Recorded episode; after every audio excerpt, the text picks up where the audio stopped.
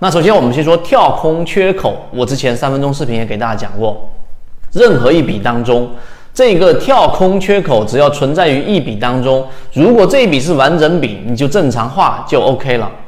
那如果它在这个过程当中这一笔，它是不完成、不完整的，就不足够。我们说五根 K 线以上，它并没有形成一个顶底的完整一笔的话，这个缺口同样没有任何的帮助，你就可以直接一笔画上去，就是沿着正常的一笔画上去。而这个缺口它并不能当做单纯的一笔来进行这样的一个分解，这个是第一个问题，比较常规。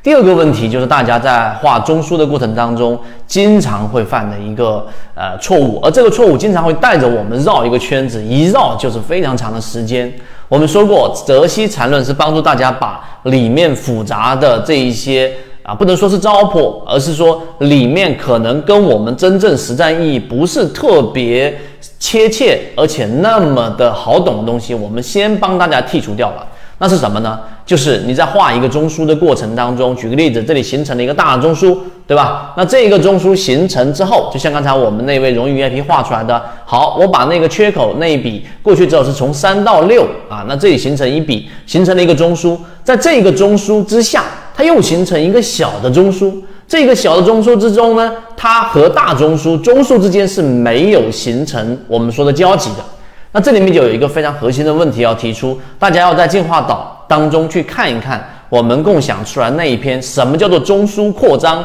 中枢延伸？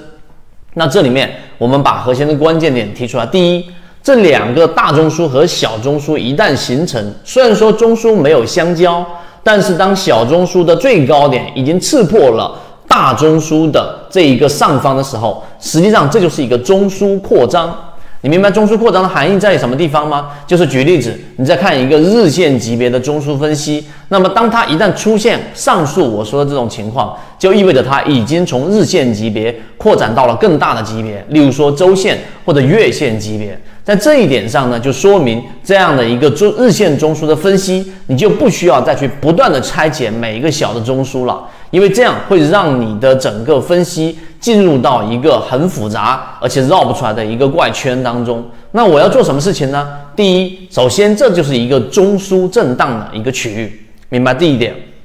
中枢震荡，也就是说以前面那个大的这个中枢作为一个中枢的中轴。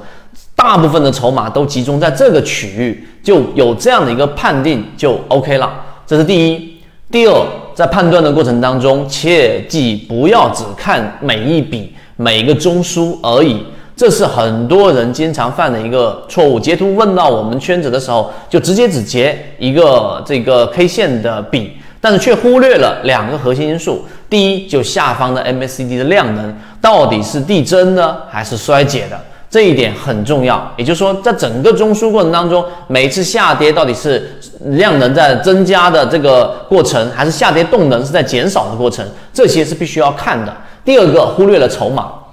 把这个问题简化的核心就是你要找到最密集的中枢区域，这是第二个核心。第三个核心就是当这样的一个标的在中枢里面盘整的时候，你就不需要过多的拆解，你只需要看它有没有发生我们所说的这样的一个加速的下跌。你回忆一下我们所说的第一类型买点。什么是第一类型买点？就在前面那个中枢之后出现快速的调整。那这个快速是什么定义呢？我们圈子已经开源了我们的信号，就是这一个中枢一旦出现下跌过程当中放量也好、缩量也好的下跌，它有我们的超跌突破，从灰色的增长区一旦打到绿色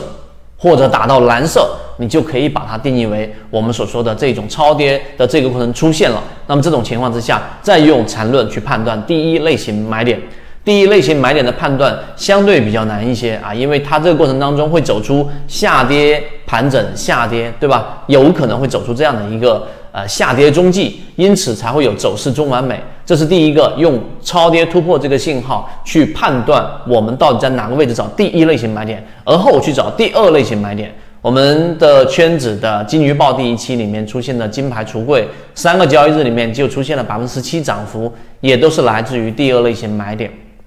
这个就是我们对于我们这位荣誉 VIP 定制的视频的一个答复。所以大家知道，这个核心就是你不需要去把每一个中枢都去拆解，而是要把刚才我所说的，第一，这个 MACD 量能是增加的、叠加的，还是在衰竭的；第二就是筹码。这两个搞明白，第三你要搞明白这一个过程当中，我找到这个中枢，我去做这样的一个分解，最终的目的我是要找到筹码最密集的区域，然后看它是否有出现超跌，有，那么这样的标的出现第一、第二类型买点，没有这样的只是一个中枢的一个震荡的一个判断就足够了。好，今天我们的三分钟就讲到这个地方。那至于刚才我所说的这些操作的细节，我们都在我们的泽西缠论，还有泽西缠论的放大镜里面，我都做了非常详尽的讲解。因此，大家一定要知道，实战的意义在于你在过程当中不需要去再把理论从头过一遍，因为理论已经在我们的航线当中给大家打扎实了之后，就要把一本书从厚读到薄，要找到整个最核心的、最本质的内容，在交易过程当中才不至于。